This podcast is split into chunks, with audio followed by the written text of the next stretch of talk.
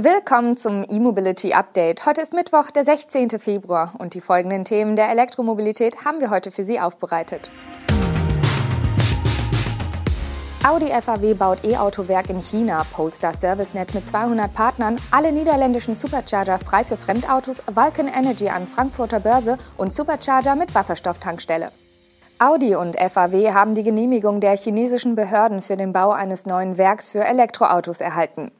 Die Kapazität der Fabrik des Joint Ventures wird auf bis zu 150.000 Fahrzeuge pro Jahr ausgelegt. Laut der zuständigen Planungsbehörde sollen die Arbeiten an dem Werk in Changchun im April beginnen. Gemäß den aktuellen Angaben soll die Produktion dort bereits im Dezember 2024 anlaufen. Damit hat Audi kaum Spielraum für Verzögerungen, wenn die ursprünglichen Ankündigungen eingehalten werden sollen. Es steht auch schon fest, dass die dort gebauten Elektro-Audis auf der gemeinsam mit Porsche entwickelten Premium-Plattform Electric basieren sollen. Es handelt sich also um höher positionierte Modelle und keine MEB-Fahrzeuge. Die Genehmigung für das Werk wird an dieser Stelle sogar noch etwas konkreter. Geplant sei die Fertigung von drei Elektromodellen, darunter ein SUV. Bislang hat Audi mit dem Q6 e-tron, der in Ingolstadt gebaut werden soll, und dem Q8 e-tron aus Brüssel zwei SUVs auf PPE-Basis angekündigt. Ob es sich bei dem in China gebauten Modell um eine der beiden Baureihen oder einen speziell für China weiterentwickelten Ableger handelt, ist derzeit noch nicht bekannt.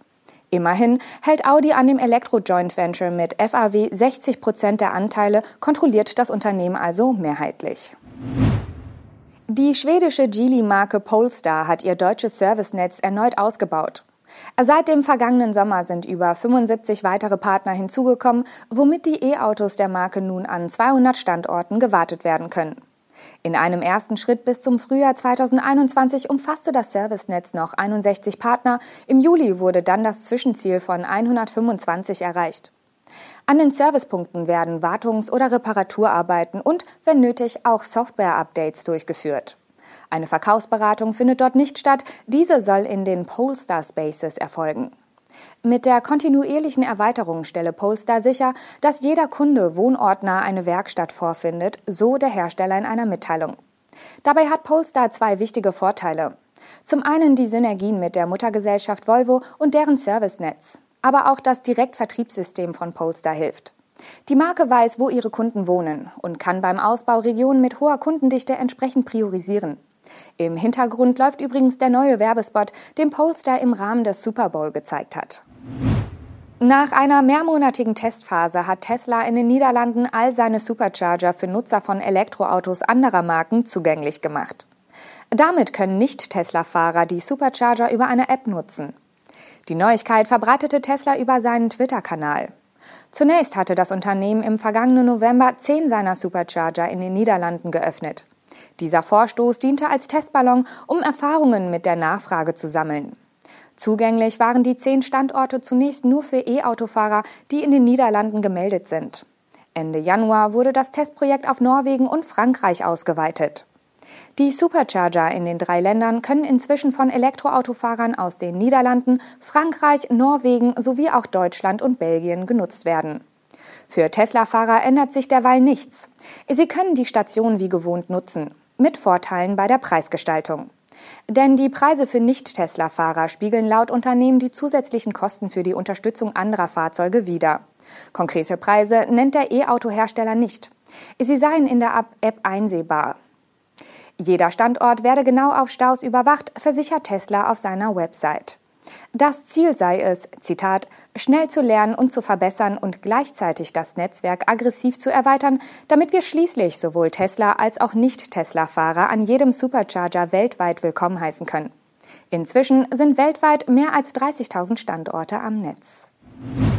Der deutsch-australische Lithiumförderer Vulcan Energy ist am Mittwoch an der Frankfurter Börse gestartet. Das Unternehmen hatte am 8. Februar die Genehmigung für die Doppelnotierung erhalten. Die Stammaktie des Unternehmens kann an der Börse in Frankfurt nun also unter dem Aktienkürzel VUL gehandelt werden.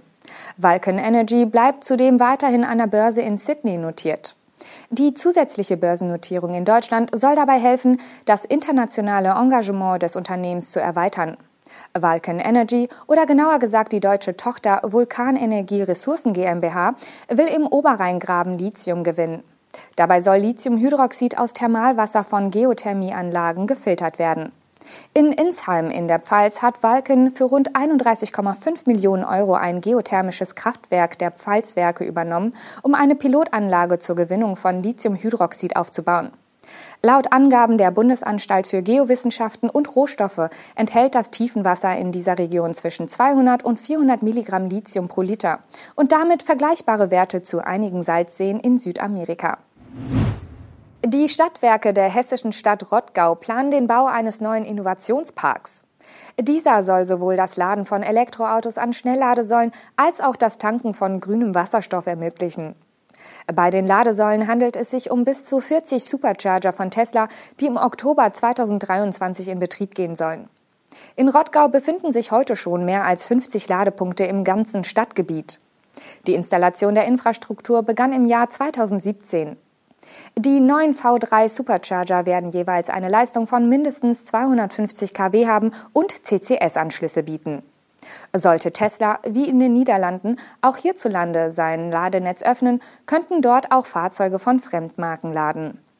Auf der Supercharger-Landkarte von Tesla, die meist einmal pro Quartal aktualisiert wird, ist für Rottgau allerdings noch kein Eintrag vorhanden. Mit 40 Stalls wäre die Stadt an der A3 einer der größten Supercharger-Standorte in Deutschland. Das Thema Wasserstoff ist indes Neuland für den Stadtwerkeverbund. Die Stadtwerke Rottgau Energie planen die Wasserstofftankstelle auf einer Fläche von 2800 Quadratmetern. In rund zwei Jahren soll sie in Betrieb gehen. Zugutekommen soll die Tankstelle unter anderem den in Rottgau ansässigen Logistikfirmen, regionalen Buslinien sowie Abfallsammelfahrzeugen und anderen. Grüner Wasserstoff soll künftig direkt vor Ort produziert werden. Ein Freiflächen-Photovoltaikpark soll den Strom dafür liefern. So viel aus der Welt der Elektromobilität für heute. Mit unserem E-Mobility Update sind wir am morgigen Donnerstag wieder für Sie da. Bis dahin, machen Sie es gut.